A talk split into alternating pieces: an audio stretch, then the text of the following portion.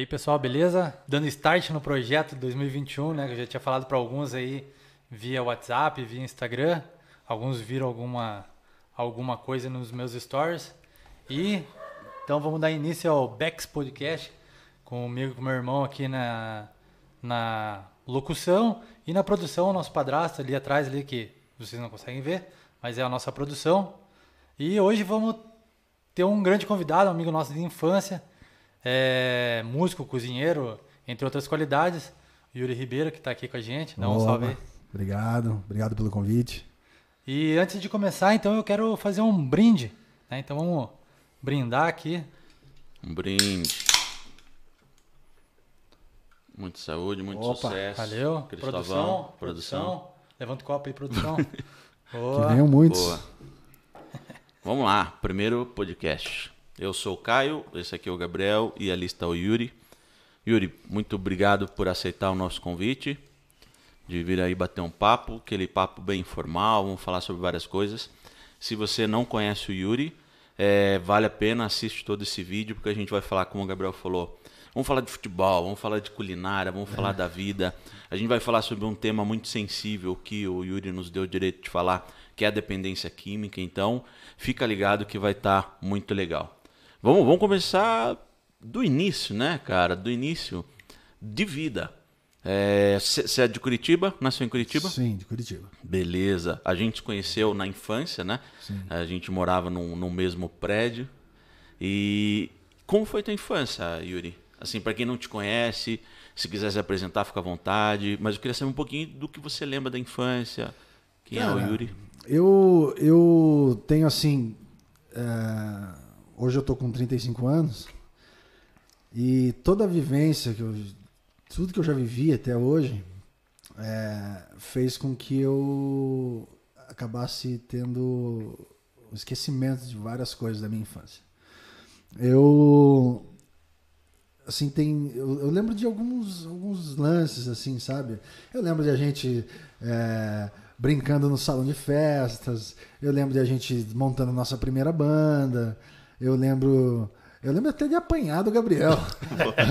Eu lembro de algumas coisas assim mas assim de todo o processo assim, de- lá no, no- de um dois três quatro cinco anos de idade assim, eu não lembro de nada assim sabe? Eu lembro muito pouco. É, eu, eu lembro assim que eu era uma criança que, com- como a maioria, não gostava muito de ir para a escola, gostava de jogar futebol e gostava de ir pro clube jogar futebol. Você chegou a jogar profissional? Cara, eu cheguei a jogar, a, a me profissionalizar, mas não cheguei a ser profissional do futebol. Eu tive oportunidade, eu fui, eu joguei bola até os meus 23, 24 anos ali. Onde você jogava? Eu comecei em 99, eu fui fazer uma peneirada no Palmeiras. É, foi minha primeira oportunidade ali. Eu fiquei um- alguns meses jogando. Depois eu vim para Curitiba. Daí em 2001 eu entrei no Atlético Paranaense. Ah, você jogou no Atlético? Nem Joguei sabia. no Atlético Paranaense. Tem vários, vários jogadores. Quantos anos esse? Isso tava com 15. 15 anos. É, e aí, em 2001, fiquei até o final de 2002 para 2003 ali. E depois eu fui para Curitiba. Daí no Curitiba eu fiquei de 2000 até, até quase 2004 para 2005 ali, mais ou menos isso. E foi a, eu tive essa chance e em 2005 foi quando meu filho nasceu. E aí eu já des- desencanei. Daí eu larguei a coisa do futebol e comecei a trocar pela música. Que eh, até a gente, como eu falei, a gente teve nossa primeira banda ali. Alopatia, É, o nome. alopatia. Alopatia. A gente começou a tocar. eh, eu lembro que por, por tua influência, eu comecei a aprender a tocar guitarra ali. Eu devia ter, acho que também ali uns 11, né? 11, 12 anos, né, por aí. E aí eh, comecei a evoluir na música e fui deixando de lado o futebol. E aí quando chegou ali, bem nessa época ali, 2005, quando meu filho nasceu, foi quando eu, eu fiz essa troca. Eu deixei o futebol, parei de, de, de me empenhar muito nisso e, e me empenhei daí na música e aí tive minha banda e aí com, com nessa nesse ano foi quando eu eu comecei a tocar no Empório. Empório era- é um bar né, muito conhecido em Curitiba, não tem mais, né? Não tem mais. Fechou, mas era um bar referência, foi no Empório, né? Foi, Conhecido, né? Era o bar que a gente queria, que to- todo mundo que tinha sua banda queria tocar, porque as melhores bandas de Curitiba to- tocavam lá. E, aliás, é, uma banda que, que a gente, de moleque, era muito apaixonado, que era a banda Cid Vinícius. É, eu tive a oportunidade de ir lá e, durante um ano, tocar, abrir para essa banda. E foi fantástico, assim, foi um, um dos momentos Ah, Aí você tinha quantos anos já? Aí Quando você tava- começou a tocar e Eu fiz 18 tocando no tocando? Empório. Legal. Aí, aí Eu lembro do Yuri tocando no Empório. Lembra? Lembro, lembro. é, a, a gente tava com 17, a gente já tava tocando Já no Empório. tocava, legal. E, e você sente falta do futebol primeiro? Ou não? Sentiu falta em algum momento? Eu sinto que se fosse hoje, eu teria sido jogador profissional, com certeza. Porque, de verdade, eu jogava muita bola. E os caras que estão jogando hoje não jogam nada, cara. Pelo amor de Deus. Tem muito cara aí que não joga nada e é profissional de futebol e ganha muito dinheiro. Então, eu, eu, se fosse hoje, eu teria jogado profissional. Mas essa no parte de futebol, você chegou a ter algum padrinho assim no futebol ou foi na raça? Não, mesmo? cara. Isso é, é interessante essa pergunta. Porque muitos dos caras que, que tem vários É. que estão aí. é, eu poderia ter. Não vou falar nomes, mas tem vários que eu jogou comigo. ou Que eu joguei com eles, né? Que eles seguiram, né? que eles são profissionais até hoje, estão em grandes clubes, alguns na Europa. E que eles, cara, iam com, com o pai ou com o empresário, ficava ali rodeando o nosso técnico e falava, ó, tem que tem que botar o cara pra jogar, porque tem um acerto depois e tal. Enfim, isso acontecia o tempo todo. Cara, eu ia com a, minha mãe, cara. A minha mãe ficava do lado. A minha mãe chegou a invadir campo e dar pavor no técnico, cara. pra falar, ó, o negócio é o seguinte, o que, que você tá fazendo? Você bota o cara ali só porque o, cara tá pedindo. Minha mãe fazia isso, cara. Então eu, eu era por nós, cara. É eu e ela, cara. Então não tinha nada de padrinho, não tinha conhecido, não tinha ninguém, cara. Então era assim, na raça, cara. Fui na raça. Tanto é que quando eu fui lá pra, pra São Paulo, pra fazer a peneira do, do, do- do Palmeiras, foram 5 mil atletas, cara. Só três ficaram Uhum. a- no final dessa peneira aí. E eram dois goleiros e eu. Mó bacana. E eu, e eu era três anos mais novo, mais novo do que todos os outros caras que estavam, cara. Era um molequinho, cara. Tinha 11 anos, cara. E eu não fiquei porque eu não tinha coragem, cara. Eu tinha medo de mudar para São Paulo. Cara, Ficar sozinho ou não? Ficava eu alojamento, essas eu coisas? ficava não, a minha tia lá Ah. em São Paulo, eu ficava, eu tinha que era os, os treinos eram terça e quinta lá no Pelezão, que é um campo público lá. Então era terça e quinta. Os treinos tinha que voltar correndo para agilizar minhas provas para fazer no, no colégio. Na sexta-feira, na segunda-feira eu já estava indo embora de novo, tinha que chegar lá e enfim, era essa correria. Legal. E, e como foi, cara, já que você, você falou dessa transição pra música, mudar radicalmente de vida, né, cara? Sei lá, de atleta, né, jogar e rendimento, é, para trabalhar na noite, música e talvez bebida. Como foi, assim, essa mudança? É, é, eu, eu talvez eu não tenha sentido tanto, porque aqui eu comecei a ter sentir prazer com aquilo que estava acontecendo. É, porque a, a noite te oferece muitas coisas, né? É, você tem, você pode ir beber, você pode ficar acordado até tarde, você tem, tem toda um, uma, uma gama de coisas que podem acontecer ali que você fica deslumbrado quando você é moleque. E eu, eu era o vocalista. Então, tipo, você, por, por, sei lá, por mais feio que você seja, você é o vocalista, você acaba virando o centro das atenções. Então, eu não senti muito. Eu achei que tava tudo legal, assim, tudo normal. Tava ótimo. Então, o futebol caiu no esquecimento, assim. E, e até tem uma coisa que é interessante. O futebol, era uma coisa que o meu pai não acreditava. Ele falava assim para mim: é, você, você, acha que, você acha que, que quantos Romário que nascem, né? Por aí. Então você, você acha que você vai ser mais um Romário? Sim. Não é assim, não é tão fácil. Só que o meu pai ama rock and roll. E o meu pai acreditava na música. Então ele achava que de repente eh, eu tocar guitarra era uma coisa mais Mais certo. mais é, era mais interessante do que do que o futebol. Então quando eu fiz essa troca não, não foi ninguém sentiu. Foi, foi ótimo para todo mundo. Mas você gostava, cara, de, dessa vida noturna e de, de uma fama considerável, de tocar? Você se enquadrava bem? Você estava bem inseridão assim? Você estava feliz? Ah, eu, eu comecei a gostar. Gostando? Comecei a gostar. Eu, a- até não era, uma, não era uma fama, né? Não tinha uma fama, mas assim, só o fato de você, sei lá, entrar no empório sem pagar a consumação já era um negócio que, que, que para mim era tipo, maravilhoso. Então, ou você poder entrar e conhecer o dono do empório, o dono do empório poder te dar, estender a mão para você e te cumprimentar e ele saber quem é você. E isso era demais, entendeu? E, e aí a coisa começou a ficar maior, né? Com o tempo. Né? Daqui a pouco, os, os músicos que tocavam comigo, é, o- que é o Nicolas, o Marcelinho e o, e o Gordo, do- que são da Banana Crônica, eles criaram outros projetos, outras coisas que, que partiram disso que ficaram maior ainda. Então, se não, não tivesse existido esse projeto, é, talvez de repente eles também não tivessem evoluído, sabe, na, na, na sua, na sua carreira, assim. E eu acho que isso foi bom para todo mundo. Foi bom, assim. Foi bom para mim, foi- mas para eles também, assim. E isso durou até quando, assim? Quando que você tocava na noite? Olha, eu lembro que. Eu não lembro as as datas exatas, assim, mas. é, eu lembro que passou o período ali do Polaroids, que a gente tocou. Polaroids era uma banda? Era, era a nossa banda que a gente tinha no Empório. Entendi. Era o Marcelinho, o Gordo, o Nicolas e eu.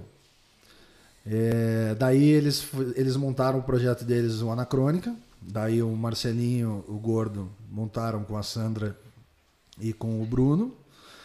E o Nicolas, ele. ele Esse Anacrônica tá até hoje, né?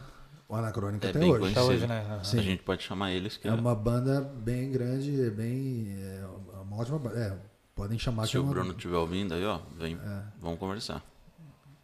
E, e aí o, o, o Nicolas, eu não lembro se ele, o que, que ele foi direto se envolver, mas eu, se eu não me engano, ele foi para o Mariates com o Tato.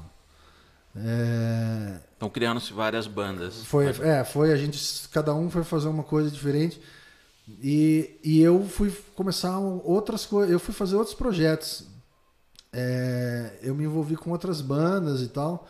É, indicado pelo Marcelinho, eu acabei virando vocalista da banda Joa, que era uma banda de pop. É, fiquei um tempo nessa banda e tal, fazendo alguns shows. Até que eu voltei e toquei, fui virar baixista do Mariates. Fui tocar com o Nicolas e com o Tato. A gente ficou um, fiquei um pouco tempo nessa banda, até que também se desfez a banda de novo. E aí eu e o Nicolas se juntamos. É, aliás, a convite do Nicolas, né, que já estava já com esse projeto com, com outras pessoas, é, eu fui convidado para participar de um projeto que fazia cover de Strokes. E aí esse projeto começou a, a- começou a ele era ele era um projeto pequeno assim, tava no- começando, mas cara, os músicos eram muito bons, cara. E ele cresceu muito rápido. Em pouquíssimo tempo, a gente tava lotando o Slontia lá na Batel. E aí a gente tava com um público gigantesco, cara.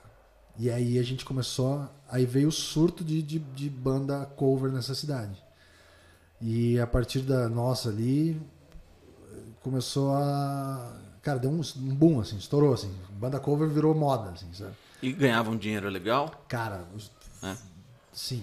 Porque eu lembro que quando a gente criou uma bandinha, a Alopatia, que era meio na brincadeira, a gente chegou a tocar para 5 mil pessoas, né, cara? Cinco mil pessoas, onde Cinco foi? pessoas. Lá no Carambó? comecei a beber pra caramba. Mas durante o show, tu tava lá tocando. Mas dava pra, pra levar o show, assim, com- tomando uns goles, assim, não, não atrapalhava? Cara, é, é, bom, eu vou atropelar já então o negócio, já pra, pra entrar no, no- no- no- Não na- tem no- roteiro, no- fala. Então, pra entrar no, no, no- no tema principal do negócio, é o seguinte: eu queimava a largada.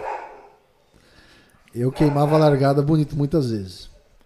Eu eu já queria saber da, da- eu já tinha me porque ali na, na época do Mariates foi quando eu descobri a droga.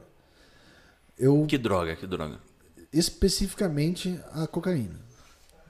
Eu, o que que acontece? O que que acontece? Eu eu chegava dos shows tarde e eu precisava já logo de manhã eh, tinha que sair porque tinha que às vezes levar meu filho para a escola, minha esposa para o trabalho. Então eu tinha que ficar Teu virado. filho tá com quantos anos hoje? Tá com 15. 15 já. Tinha que ficar viradão. E eu não precisava. Cara, é tipo chegar às 6 horas, 6 e meia tem que estar partindo. E o que que eu faço?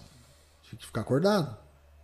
Aí eu comecei a usar.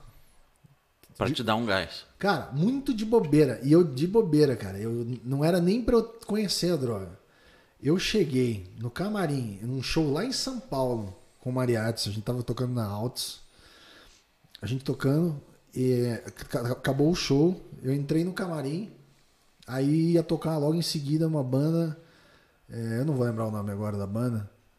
E, e também nem vem ao caso.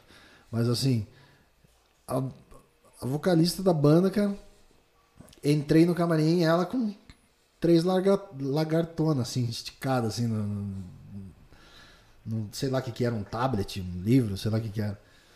Daí Ela só olhou pra mim e falou assim, quer? Aí eu falei, putz, quero. Nunca tinha tido Quantos anos contato. você tinha? Mais ou menos. Ah, isso daí foi. Eu não lembro. Mas o quê? 25? 20? Não, era mais velho. Mais velho? Isso daí foi ali na, na época do, do. Isso eu já tava quase entrando no Strokes, tocando no Mariates, eu não lembro a idade, não lembro mesmo. Mas eu já tava, já tava velho. Mais daí- perto dos 30, então. Por aí. Não, vou, vou, vamos dizer que eu tô assim, há, há 10 anos nessa luta aí. Então, 25. Por aí. É, por aí. Aí eu falei, quero. Dei bobeira, cara. Experimentei. cara. No que eu experimentei, cara, meu organismo já sentiu que era daquela maneira que ele deveria funcionar. assim. E aí gostei, cara. Aí dei um jeito lá e consegui mais naquela noite. E já pulando já pra frente de Uhum. novo. A partir daquele momento eu já tava usando é, Com a frequência. com uma frequência. Aí cheguei, chegando já no, no- no- voltando ali pro Strokes, eu tinha que fazer essa, essa função de, de ficar Antes de começar a tocar, já fazia corre ou Então, toda na noite? Chama na muito, noite? muito das, das vezes começou uma brincadeira de, de, de- de- Pra ficar acordado. Começou no, é, começou no negócio que tinha que ficar acordado. Então, tipo, eu ia usando depois do show. É, mas chegou um momento que eu já tinha que usar antes do show, depois antes e durante, depois eh, bem antes, às vezes duas horas antes, até o momento que eu cheguei no ponto de que eu duas horas antes do show, eu tava parado na frente, no- no- na frente do bar, sentado no carro, travado, não conseguia sair do carro. Entendi. E você procurou um tratamento quanto a isso? Como é que é? Então, eu. A, partir do momento que. viu que não tava legal, que não tava prejudicando? Então, eu, eu cheguei ao momento assim, que eu não. Eu vi que tava foda. É, eu fui. Eu saí da banda. Por né? causa disso? Saí da banda por causa disso. Saí de todos os projetos que eu tinha por causa disso. É, alguns eu saí, outros pediram que eu saísse, pra, porque estava atrapalhando. E de fato estava mesmo. Que conviver com isso não é fácil, porque não é um, não é um problema nosso, é um problema meu. Né? Sim. Mesmo por mais que você seja meu amigo, que você tenha pena, ou que você eh, quer, Empatia. quer ajudar, é, tem empatia e tudo, mas não. É difícil você falar, cara, vem que eu te ajudo, porque é um, não dá, é, tem que É partir, pessoal, de, tem né? que partir de É. você, entendeu? Então é, é meio complicado. Então eu, eu, eu tive que chegar até o momento que eu já tava já bem, bem louco, assim. Todo dia, todo dia, todo dia. Chegar pra minha mulher e falar pra ela que o que estava acontecendo. Ela, ela desconfiava? Ela já sabia qual, qual que era a relação? Não, ela já começou a desconfiar, mas ela não tinha noção de quais eram os efeitos, o que, que acontecia, né? Alguma coisa ela sabia que estava errado, mas ela, mas ela não sabia o que exatamente. Mas quando eu contei, ela, ela já falou, cara, eu já estava desconfiado. É. Já, já E ficou malzona? ficou, ficou péssimo assim. E ela é guerreirona, né, cara? Provavelmente ela vai estar assistindo. É a Luana, ela é. Eu conheço ela. Vocês já estão juntos quanto tempo? De entre namoro e casado e 18 anos. 18 anos. Você conheceu ela com uns 14, não foi? Com, eu com 11 e ela com Pô, 12. imagina. Caralho. Tampão. E por culpa sua, eu É. encontrei ela, cara. Você Porque você namorava uma menina que tava no Divino. Que era amiga dela. Não era amiga dela. Não era, né? Tava só no mesmo escola, na mesma escola e de repente por eu vi ela saindo pela porta. E eu falei, opa, olha lá. Que legal. E aí a gente foi, você foi também, lembra? Daí? A gente foi numa, numa festa no Morgenal, na mesma noite, desse- nesse dia, na mesma noite, que era uma festa de Halloween. E aí eu encontrei ela na fila, cara. Eu ainda Não, falei, é. cara, se, não, se, se me pedisse pra ir nessa festa de novo, eu nunca teria Não ido. irá.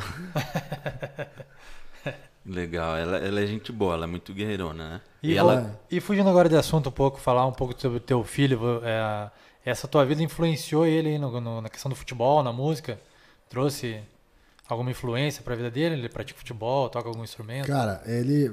A primeira influência, a primeira coisa importante que aconteceu entre nós dois é a relação de, de, de amizade nossa é muito forte por conta da droga. Sério?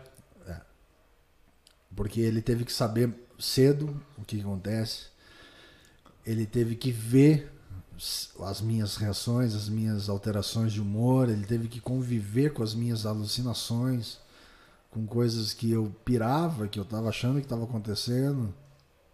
É, E ele ali, entendeu?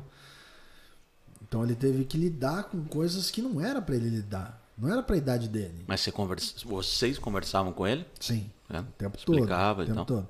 Algumas vezes a Luana teve que tomar essa, essa atitude porque eu estava alterado. É, mas, mas, cara, até é interessante. Isso, as pessoas acham que quando eu falo assim, al- alteração, alucinação, essas coisas, que fique claro que as pessoas não entendam que isso é uma coisa é, agressiva. Por exemplo, eu não sou um cara agressivo. Eu até tenho, já tive, porque eu tenho, junto com isso, eu, por conta, por conta do- da quantidade de droga que eu usei, eu acabei, é, acabei tendo bipolaridade. É mesmo. Acabei desenvolvendo a bipolaridade. E isso, cara, não está nem uma palavrinha errada que você fala pra mim, às vezes eu Estoura. mas não é um estouro tipo raivoso. Eu não- Agressivo. Não, é agressivo. Eu tô é, me dedicando, na verdade, muito ao tratamento. Né? Tá em tratamento há quanto tempo que você não chegou a falar? Então, eu já tô uns 10 anos aí, já é um bom tempo. É, talvez até um pouco mais. Eu, não, não- eu parei de contar, até nos bastidores eu estava conversando com o Caio, e eu parei de fazer. Antes eu tinha um, um- um calendário, eu ia marcando X todo dia. Era o dia que você não. Num dia que você não usou, ou, de- ou você botava lá um objetivo e tal, não sei o quê, uma meta, qualquer coisa assim. É, e eu parei de fazer isso. Porque assim você não consegue viver direito, cara. Você fica sempre em função de ter que chegar ali e marcar o X. Tá dependente. Não É, esquece, fica não, esquece dependente. não esquece da- da- da- que você é um dependente. né? Que é um Exatamente, ex-dependente. exatamente isso. Então eu, eu parei de fazer isso. Então eu, tô- eu me dedico ao tratamento de, de outra forma. Eu tô. Deixo minha cabeça ocupada com outras coisas. Eu, por exemplo, sou um cara que eu vejo muito podcast. Eu fico. Eu montei um estúdio em casa. É, eu tenho lá um, o meu estúdio que é o meu lugar onde eu fico, passo horas compondo músicas. Eu fico ali tocando, gravando, escrevendo ah, algumas ideias, alguns pensamentos, algumas coisas que eu, que eu gosto de fazer ali. É, e também vendo conteúdo na internet, né? Vejo bastante podcast, vejo, vejo ouço muita música, bastante coisa assim. É isso que eu faço, na verdade. E cuidando do meu filho, né? Sim. É, esse, é isso que eu estou fazendo de ocupação no momento. Esse tratamento é o que, cara? Tipo, você vai numa clínica, como que é? Eu não.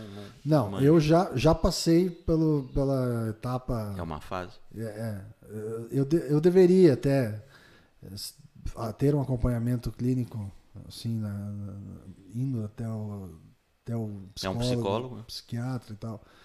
Mas atualmente eu, eu só faço um acompanhamento com a psiquiatra meio que à distância, assim, e ela cuida da, da minha medicação.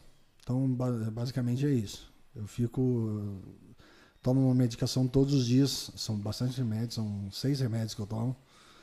E então, toda noite tem que ir lá e tomar. O medicamento é mais o que? Em cima de calmante? De... São, Seria... são remédios para controlar a ansiedade, ansiedade, ansiedade, ansiedade, a compulsão, a bipolaridade. E, e o Muay Thai, né? Falando do Muay Thai, não, não ajuda a aliviar esses, esses, sintomas agora que você falou? Então, cara, eu tô. Eu comecei aí fazer Pilates aí, bem recente, isso é bem recente mesmo, essa semana aí. É, eu vou, tô para fazer a minha primeira aula de Muay Thai, é, fiz uma de boxe. Eu tô começando aí, para ver se melhora a minha porque o, o, a condição física é importante para quem tem problema assim, ajuda, né? Ajuda ah, no tratamento. Ajuda qualquer um, na verdade. Eu lembro do Muay Thai, eu lembro quando uma das inspirações a começar o Muay Thai foi o chute que você deu na cara do Arthur no salão ah. de festa. Foi uma das inspirações eu treinar Muay Thai, cara. Mano, foi um chute bonito, cara. Foi um chute muito bonito. Dava a ver falei, que a galera... Porra, aquele... Eu falei, eu quero treinar essa porra aí. Nessa época eu não treinava ainda. Pô, eu, treino... eu, comecei a treinar depois disso, eu lembro que você treinava, cara. Eu lembro que você treinava. Treinava o professor Dal, né? Isso. Dá pra ver então, que a galera é. é gente boa aqui, né? Tudo passado com dentro. Todo mundo bateu em todo mundo, é, né? todo mundo bateu em todo mundo. Legal. E o que, que você consegue fazer hoje, assim, tranquilo? O que, que te anima? Já muito na pergunta que o Gabriel fez. Então, Além de produzir música, gosta de cozinhar. Então, eu, eu tenho assim. É... Ainda tenho alguns receios, alguns medos, algumas coisas que eu não consigo controlar. Dedé vai ligar. É, eu, eu, eu até tive tem algumas experiências sabe voltar assim a me misturar na sociedade é uma coisa meio meio complicada assim então tem muita coisa que eu gostaria de fazer que eu não faço eu deixo de fazer por medo mas medo do quê? De um julgamento? De medo de é, julgamento, tipo... medo de passar vergonha, medo de, de. É porque quando você. Quando você passa sendo. Parece que você é sendo analisado o tempo todo uhum. pelas pessoas, fica ruim. Parece que qualquer movimento que você faça, você está tá fazendo alguma coisa errada. Entendi. Entendeu? Mas eu, eu gosto muito de cozinhar. Eu, eu, eu me formei, em com, fiz um curso de gastronomia. É, Trabalhou anos. na área? Trabalhei, trabalhei. Cheguei a trabalhar, sim. Trabalhei no Mia Tratoria, um restaurante que já não existe mais. É, trabalhei em alguns outros restaurantes aí, mas não, não deu certo, justamente pela minha condição. Eu acabei tendo recaídas e, e não consegui me firmar e tal. Uhum. Mas eu trabalhei, cara. E, e, só que a, a, o, o problema é o seguinte: na música tem muita droga, muita gente louca. Na gastronomia também tem também muita tem, droga e muita gente louca, cara. É foda, então esse mundo é meio complicado, cara. Você pensa que, que você tá livre, que, que o ambiente é mais tranquilo, dependendo de, onde, dependendo de onde você vai, mas quando você vê, cara.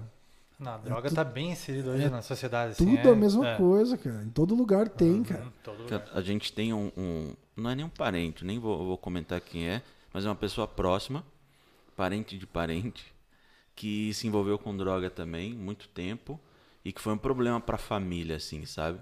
Eu lembro que ele era viciadão em maconha e depois foi para outras drogas. E teve até um momento em que a mãe dele fez um trato com ele para ele fumar, acho que segunda, quarta e sexta em casa. E falava, por favor, não fume os outros dias, sabe? De tanto que o cara já estava envolvido e não fazia mais nada. E era um cara simpático, inteligente, que estudou em boas escolas e tal. É, como que foi a tua família, assim, cara, nesse apoio? Eu vi essa família de perto, então meio que lembrei. Sabe qual que é o lance, cara? Antes de, de falar da, da minha família, eu. te- eu vi uma frase do Casagrande que ele fala que ele é um cara que fala abertamente sobre isso, né? E eu acho ele um cara genial, acho muito legal a maneira que ele aborda o assunto. Ele ele fala que não adianta você tentar entrar no jogo pra ganhar, porque não vai ganhar. Então você tem que, tem que entrar pra empatar, pelo menos pra empatar. Para não ter prejuízo, para não perder.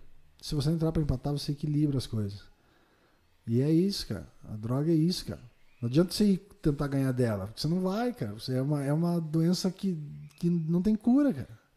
Então você tem que conviver com ela a vida inteira. E É. se, se cuidando. E nesse meio de música, acho que, que acaba agravando, porque o cara, imagine pegar uma. Imagine que você estourasse na música, turnê. O cara sai de uma cidade pra outra tal. Cara, eu acho que acredito que boa parte aí do- dos cantores tá, tá bem inserido no mundo de droga, ainda mais cocaína, que deixa o cara mais, mais tempo ligadão. Mas, cara, eu, eu, eu por exemplo, tava, tava. Cheguei a um período que eu tava usando 5 gramas por dia durante quase dois anos.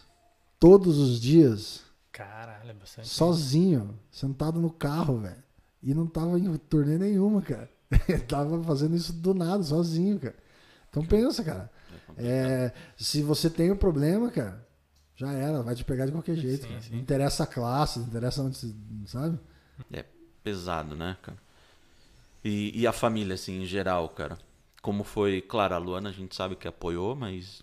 Os pais? É, então, a minha esposa, na verdade, ela, de início, quando, quando tudo isso estourou, é, eu houve uma primeira internação. Eu fui internado. É, eu fiquei, eu fiquei internado, se eu não me engano, por 11 ou 12 dias, 15 dias, foi bem pouco assim. Era para ficar um mês e eu fiquei bem pouco. Porque dentro do, do, do lugar da clínica, é, a gente foi jogar um basquete lá, os, os caras, e eu fui me exibir lá e rompi os ligamentos do pé e não pode ficar lesionado dentro da clínica, Pô, e aí tem que dar alta. Putz. Daí eu saí. No que eu saí, é, eu fiquei um tempo bem, limpo, tranquilo, porque tudo, tudo novo pra mim, eu tava entendendo o que estava acontecendo ainda. Então, nesse, nesse primeiro momento, minha mãe, meu pai, minha- minhas irmãs, mi- minha esposa, todo mundo, tipo, muito do meu lado, todo mundo junto, assim e tal. Mas aí começaram a vir as confusões, porque ninguém tinha a real dimensão do tamanho do buraco que eu tinha me metido. Porque, cara, eu tava usando muito, muito. Eu tinha feito muita coisa para conseguir o, o dinheiro para usar. É isso que eu ia perguntar aí, dinheiro pra todos, porque é caro, né? Cara, é caro. Você gasta o quê, cara? O cara viciadão, assim, sei lá, por semana. Tirar a média, vamos tirar a média que é, que é 50 reais uma grama. Cara, então pensa aí, que eu pegava 5 gramas por dia, cara. Caraca, O que, que eu fazia? Olha a treta que eu fazia. Eu ia, ia na. na- na- ia num, num- Tinha um bar aí, que em Curitiba, que era, um, era point da, da, da galera se reunir, que eu fiquei sabendo que rolava uns, um- uma galera que queria isso. Chegava lá, conseguia, comecei a me relacionar com as pessoas, assim, tipo, ah, comecei a tomar uma cerveja, tal, não sei o que, não sei o que, e comecei a me, comecei a me relacionar com a galera. E aí, tipo, cata 10 aqui, cata 10 aqui, cata 10 aqui, cata 10 aqui, vou buscar pra vocês. Ia lá. Pegava, tipo, vamos supor que eu arrecadei 100. De, desses 100, 50 eu já amassava com remédio. Caraca. E devolvia com remédio pros caras. Já garantia 50 para mim aqui.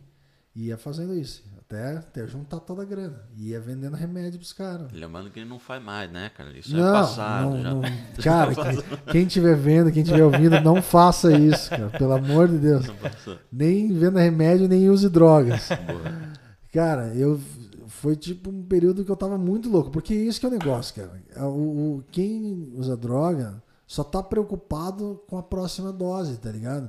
Ele não tá preocupado com a, com a mulher dele, ele não tá preocupado com, a- com o filho dele, ele não tá preocupado com a, com a mãe, com o pai que tá sofrendo em casa, com os, com os brothers, ele só quer saber da próxima dose. Mas não é de sacanagem, cara. Não faz maldade. Não, não é de maldade, cara. É porque o corpo, a mente dele tá, tá, tá pedindo aquilo, cara. E tipo, ele não, ele não quer ferrar os outros. Ele, só que o, cara tá- não consegue pensar, cara. O cara tá tipo com, os olhos fechados, tá ligado? Então é, é essa onda. Então de, de começo minha família não entendeu. Quer dizer, me, me acolheu, mas não sabia onde que elas estavam se, me- se metendo.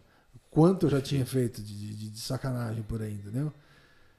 E, cara, e talvez esteja descobrindo agora. Mas é normal, né, cara?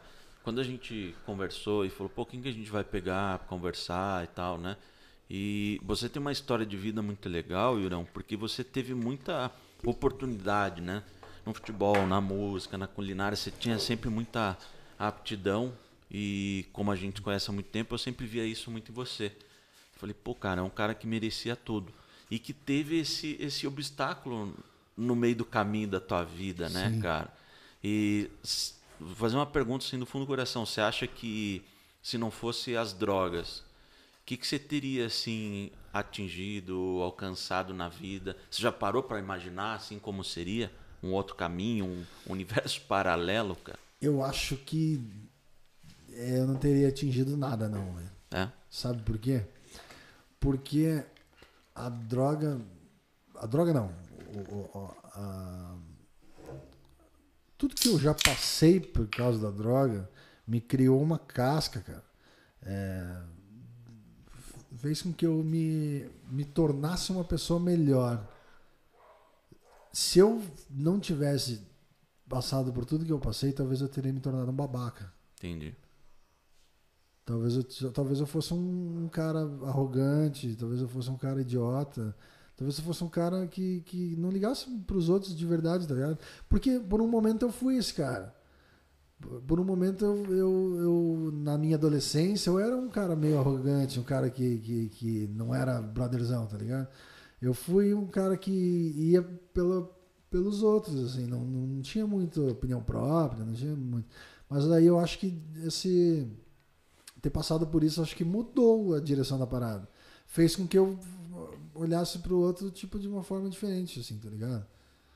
Eu vejo, vejo, cara, eu valorizo tanto, cara, minha mulher, cara. Tanto minha mulher, cara, de um, que é, é muito foda o que ela faz, assim, por mim, assim, tá ligado? Toda a barra que ela já segura por mim. Eu valorizo tanto meu filho, cara.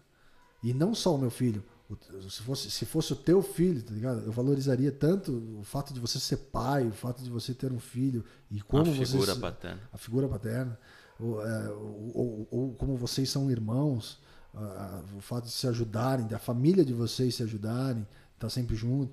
entendeu? Esse tipo de coisa eu valorizo hoje, por ter passado por tudo isso, cara. E a tua relação com os pais? é, não sei se você gosta de tocar no assunto ou não. Você é adotado, né, cara? Sou adotado. Desde, desde criança a gente sabe disso. É, eles te trataram como um filho desde criança. Sim. Hoje a relação é, é boa. Sim. Hoje que você tá Foi adotado com quantos anos? De nenê? Com 11 meses. Ah, de nenê, de nenê. Com 11 meses. Meu nome era Eleandro de Oliveira. Não sabia que Por essa vocês não esperavam. É, eu não sabia. Eleandro de Oliveira. Não É, sabia. Descobri isso há pouco tempo atrás. É mesmo, É cara? verdade. E você era da, da onde? De Curitiba De mesmo? Curitiba mesmo. Ah, Curitiba. E, enfim, a história lá da adoção é toda maluca. Eu ainda não consegui entender em todo, tudo que aconteceu. Mas o fato é que a minha mãe, que se chamava Vanessa de Oliveira, me deixou no hospital e a minha mãe, a Raquel, que é a mãe adotiva, foi lá e conseguiu me adotar com 11 meses e segurou a onda, cara. Eles já queriam. Eles já queriam. E aí minha mãe se apaixonou por mim lá, eu tava doentaço, cara. Tava, tipo, uma, um negócio no estômago lá que eu tava mal pra caramba. E ela mesmo assim falou, não, vou levar, vou levar, vou levar. Minha mãe era. Como é que fala? É, minha mãe. Minha mãe. Minha mãe trampava lá com. Tinha no hospital, alguma coisa contato, social. É, assistente social? Assistente social, uhum. isso.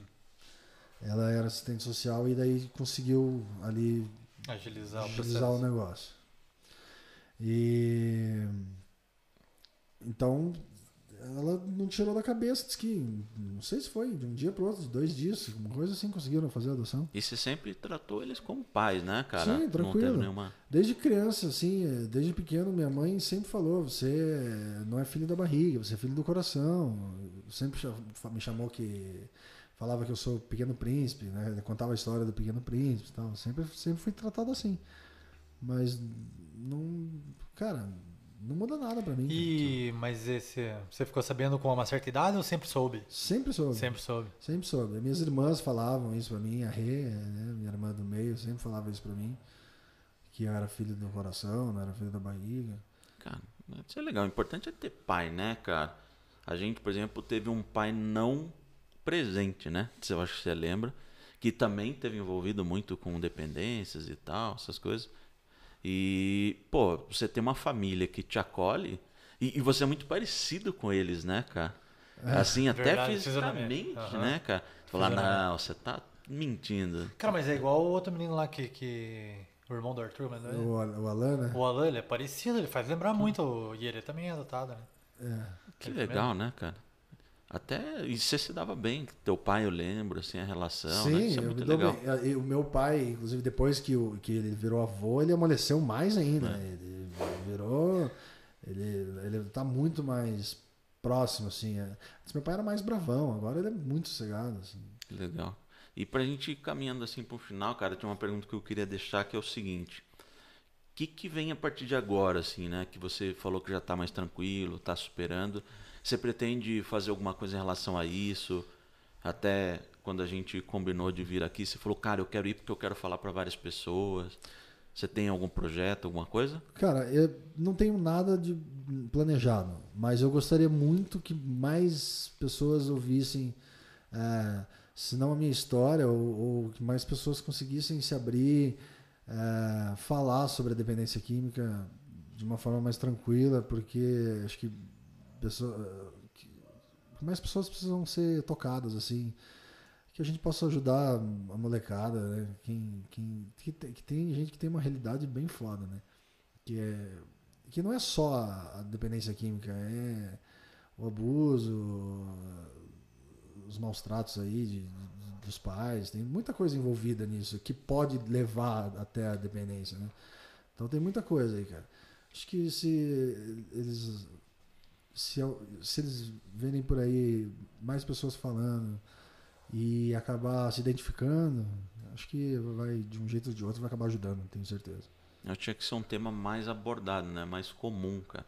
Porque é fácil acesso, né? Sim. Você vê que você entrou num camarim e teve contato com a droga. Então, assim, qualquer outra pessoa, né, Sim. que esteja no camarim, esteja na música, igual o Gabriel falou, também tem esse acesso. É, uma coisa que tem que ficar clara é que a droga é uma coisa boa, né? É, é isso que às vezes só taxa de vilão, taxa de vilão, mas a sensação. É, eu já experimentei maconha, experimentei alguma outra droga. A sensação é muito boa. É, é isso, na hora. Isso né? é uma coisa que eu falo. Não, não adianta, tenta pôr na é, balança. Você não adianta ensinar uma criança que a droga é ruim, porque o dia que se ela experimentar, ela vai ver Sim, que é uma coisa boa. E ela vai falar que você está é, mentindo. Você está errado. Você tá errado. Tem que ensinar que é, a, a longo prazo ela não vai fazer bem, né? E para a sociedade como um todo também não faz bem. É, tem que, tem que entender que, assim, destrói uma família, destrói uma pessoa. Não, não, ninguém quer ver o outro destruído. Sim, sim. Só que não tem que pôr na balança, porque se você botar na balança é bom aqui, é bom aqui, é bom aqui, é bom aqui, você nunca vai. É a questão do equilíbrio, entendeu? Você nunca vai vencer um jogo Uhum. de um lado para o outro. É sempre equilíbrio. E se você tentar vencer, você perde. É. E você perdeu muita coisa, já falando em perda? Sei lá, perdeu amigos, perdeu banda, perdeu oportunidade Eu de emprego. perdi, perdi todas as minhas bandas, perdi muito dinheiro. Eu, cara, muito dinheiro eu perdi. E eu simplesmente perdi a, a- a- cara, todas as pessoas que simplesmente me- tinham orgulho de mim ou, ou que tinham ou que falavam de mim ou que tá, simplesmente, cara, não sabem quem é Yuri há 7, 8 Muito anos, 9 anos, sei lá. Não sabe. Eu convivo hoje, se você abrir aqui meu, meu, meu, meu telefone aqui, meu WhatsApp, eu converso com três, quatro pessoas há pelo menos um ano. Eu não tenho, não E falo, você- não falo antes você tinha um ciclo grande de amigos. Cara, tinha um ciclo grande de amigos. E não tô dizendo que é culpa deles, mas é, É, acaba se afastando. O pessoal vê quando tá muito pesado, né? Eu, eu, eu, sinceramente, minha fase de amigos, assim, quando eu vejo que tá muito barra pesada, eu acabo me afastando. Eu não, não termino a amizade, mas eu acabo me afastando por. Dá um tempo. É, porque você Não, vê e, que. de, um- e de um jeito ou de outro, pode ser até que assim, por exemplo, eu já tô um bom tempo sem usar, mas aí agora chega lá, não, mas é o, pô, é o Yuri que usava lá, cara, ô, entendeu? Uhum. Não vai puxar a conversa. né? É, acaba criando, né? É, Uma barreira. Uma barreira. Mas é legal, eu acho que saber lidar com isso, né, cara? Eu fico imaginando assim, imagine o Gabriel entra nessa. Cara, eu não sei lidar, bicho. Talvez minha mãe, meu padrasto não saibam lidar com isso. E se não souber lidar, pegar esse primeiro momento, provavelmente quando você começou, talvez você tenha mudado muito radicalmente o comportamento. Mas como a gente não sabe lidar, a gente olha isso e fala, tá acontecendo, né? bicho?" Como você falou da tua esposa, né, a Luana e tal. Então deve ser muito barro. Você que é pai também, né? Imagine você ver filha assim. É, eu fico pensando na adolescência, né? Porque, assim, é, uma hora ou outra vai acabar experimentando algum tipo de droga, né? Tem que saber abordar esse assunto. Assim como é uma, uma parada que quando a gente é pai fica pensando, chegando na adolescência também, conversar sobre sexo, é, gravidez, porque a mãe da Isa foi mãe muito cedo, né? Então tudo isso tem que saber conversar, né? Droga, sexo, essas coisas. Vai ter que saber a um ponto certo, né? Que você vê que a criança está mudando, transição de, de criança para adolescente já querendo ser adulta, né? que vai passar por isso, né? Festinha disso, daí você vê tá, tá no eletrônico, tá numa festa assim, sensada, e vai acabar conhecendo, né? Pessoas que usam e, e aí fica difícil da gente controlar como os Eu pais. lembrei de uma história muito engraçada. Esses dias a gente tava conversando, eu e o Gabriel. E quando o Gabriel tinha uns 11 anos, a gente foi para São Paulo no casamento do nosso tio. 11 ou 12, né? 11, Acho, né? 12. Fiquei sabendo três meses atrás, hein? E aí, cara, acharam maconha no banheiro. E eu tinha uns 16, 17 anos. E a outra pessoa que tava lá, que era adulta, era o. já devia ter, né, uns, uns 25. Sei lá, velho, é, velho, 30, né? É, Uns uns 30 30. anos. E aí, quando eles acharam, falaram: opa, ou é do. que era o cara, ou é do Gabriel, que tinha 12 anos, cara. E esses dias a gente tava rindo disso, né, cara? Imagine, tipo, imaginário que o Não, cara. e, e eu nem fiquei sabendo, eu fiquei sabendo agora, depois de velho. Eu falei, sim. caramba, acharam eu com 12 anos já. Já tava, né? É, mas minha filha tem essa idade, credo. E era teu. Não, não era. não, o pior é que não era, meu. Não Não, era. essa época eu nem bebia, comecei a beber com 14 anos, velho. O primeiro porre que eu tomei foi eu com a minha prima, a Grazi. É, eu tinha 14, ela tinha 15, nós tomamos meio litro de daquelas pinguinhas de plástico, não lembro qual era o nome. Cara, ficamos muito louco. Vocês já tinham comprado no Big Boa Vista ali, né? Falei, Não, foi na praia, Guaratuba. Nós estávamos em Guaratuba ainda, todo mundo tinha alugado casa. A família tinha alugado casa, aí nós saímos de madrugada, de madrugada, saímos umas 10, 11 horas da noite. Voltamos duas horas já chumbado. Aí minha prima chegou, gorfou, vomitou por, por, por tudo assim, tava todo mundo dormindo. E a casa cheia, tá ligado? Tava todo mundo dividindo o quarto e tal. E aí. Daí ela mocou, dormiu do lado do vômito. Mocou de manhã, só eu e ela, juntando lençol pra lavar escondida no, no tanque lá da casa. 14 anos. 14, eu tinha 14, ela 15 anos, né? Eu busquei a minha irmã, cara, a Camila, com 11 anos. Ela bebaça. E eu que sou 11 maconheiro, né? 11 anos, cara. 11 anos. Pô, é, a, a amiga dela, né? Chegou lá e falou: Ah, tem que buscar a Camila que ela tá meio mal. Fui lá, cara, 11 anos. A gente não imagina isso hoje, né, cara? Hoje, 11 anos, tá jogando. É, mas uma, uma parada que, que, que é também, né? Antigamente a gente era muito fraco a, a esses tipos de substâncias, tipo álcool. Cara, eu que a gente pegava um litro de velho barreiro pra ir no Albits Bar, né? No Albits Bar, né? Tipo, a gente tomava meio litro em sete, piá. E ficava todo mundo chumbado com meio litro. A gente escondia o outro meio litro na, na moita. Daí no outro final de semana era só o refrigerante que comprar. É, fazia o tubo na semana antes. Adorava. E tomava água no banheiro a noite inteira e. A noite inteira, a tarde inteira, né? Que era dos matinê. E, e é isso aí, isso era a infância. Cinco reais fazia festa, né? Era três da entrada e dois da entrada do tubão. Fazia, fazia. Legal, cara. Pô, Yuri, muito feliz aí, cara, de bater um papo com você.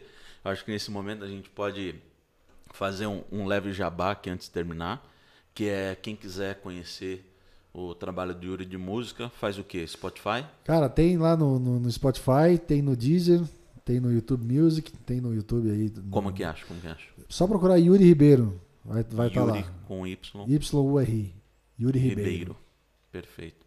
E vamos aproveitar também que a gente falou que ia fazer um, um momento meio jabá, de fazer o seguinte, ó. Aqui é a empresa do Gabriel, não sei se você conhece, Yuri. Ele tem uma empresa de tatuagem, então tá Ah, aí eu o Beck. Tatu, acompanha. Cara, umas tatuagens muito legais. Eu confesso, se eu fosse corajoso, eu, eu faria. Então quem quiser conhecer, é Gabriel Beck Tatu, né? Beck Tatu Curitiba, só. Curitiba, não Gabriel. sei se pega bem na, na imagem, mas vão lá. Isso é uma reforma que eu fiz. Só volta ali, um, já que você passou ali uma tatuagem feia. Essa Então isso é uma reforma, né? A anterior é o resultado da reforma. boa. Volta- É, essa aí ficou Legal. como depois. Então, quem quiser, conhece aí. Se tiver aquela tatuagem feia aí, quiser dar uma reformada, quer dar uma, um talento nela, só chamar. Eu tenho uma nas costas aqui que você não vai acreditar. Dá, Parece- dá pra fazer. Parece que é a Mara que trabalhava lá em casa fez. Ah, Mara. Lembrei Visitei da uma. Mara. O, o Gabriel podia sortear uma quando a gente atingir quantos Ah, seguidores? dá pra sortear uma até quando atingir uns mil, né? Pra Mil começar. seguidores? é. Onde? Pô, na primeira plataforma que bater mil, tá tranquilo, né? Então, Boa. beleza. Qualquer uma delas que, que bater mil primeiro. E é bom, hein, cara? Qualidade é boa. A gente quer agradecer também é, a Certec. Certec é onde a gente está aqui no, no, no espaço, né? É a empresa da, da família. Então, quem trabalha com treinamento, Certec Treinamentos, muito bacana também. Está muito tempo na área, na área de monitoração de carga. E também, para quem trabalha com educação, tem a Andragogia Brasil, segue lá o Instagram. Era só para a gente fazer aqui um, um, um comentário. Com o tempo, né, Gabriel? A gente, esse foi um primeiro, né? Sim. A gente quer melhorar equipamento, melhorar a estrutura, deixar mais bonito. É um aprendizado, né? Com o tempo vai melhorando tudo, né? Como tudo na vida, né? Ninguém começa bom em nada. Tudo. Mas a gente fica muito feliz, Yurão, de você estar aí presente. Se quiser comentar alguma coisa aí para fechar, fica à vontade, cara. Pô, eu queria agradecer, né, pelo convite. Ser o primeiro, né? Que honra. E que venham muitos aí, que vocês cresçam esse, esse projeto aí. Isso aqui vai ser animal. Então tá aí. Amém. Quem quiser, segue nas redes sociais, Bex Podcast. Vou deixar aqui no YouTube, para quem está assistindo no YouTube, os links da rede social. É, vamos tentar separar também partes para ir colocando nas outras plataformas. Para quem gosta de escutar em áudio só, a gente vai colocar também. E sucesso para nós, né, Gabriel? Sucesso pra nós. Nesse podcast. Qual que é a ideia, né? Só para a gente fechar. É trazer pessoas, não necessariamente pessoas famosas, globais e tal, mas pessoas que tenham histórias de vida. E, e você falou uma coisa muito importante que é assim, pô, cara, tem um momento que as pessoas se afastaram. Eu fui um cara que sempre gostei muito de você, admirei, e você pode contar sempre com a gente. A gente sempre vai ser amigo por toda a história que você tem, pela pessoa que você é e qualquer desafio que você tem, a gente vai estar junto. Beleza? Eu agradeço. Valeu. Muito obrigado. Valeu, Yuri. Bom Valeu. te ver. Valeu, Gabriel. Valeu, valeu, pessoal. Vamos pro próximo podcast. Toca aí, Cameraman. vale. Cameraman. Boa. Obrigado, rapaziada. Final do nosso primeiro podcast. Até a próxima. ó. Segue a gente aí, compartilha e tchau.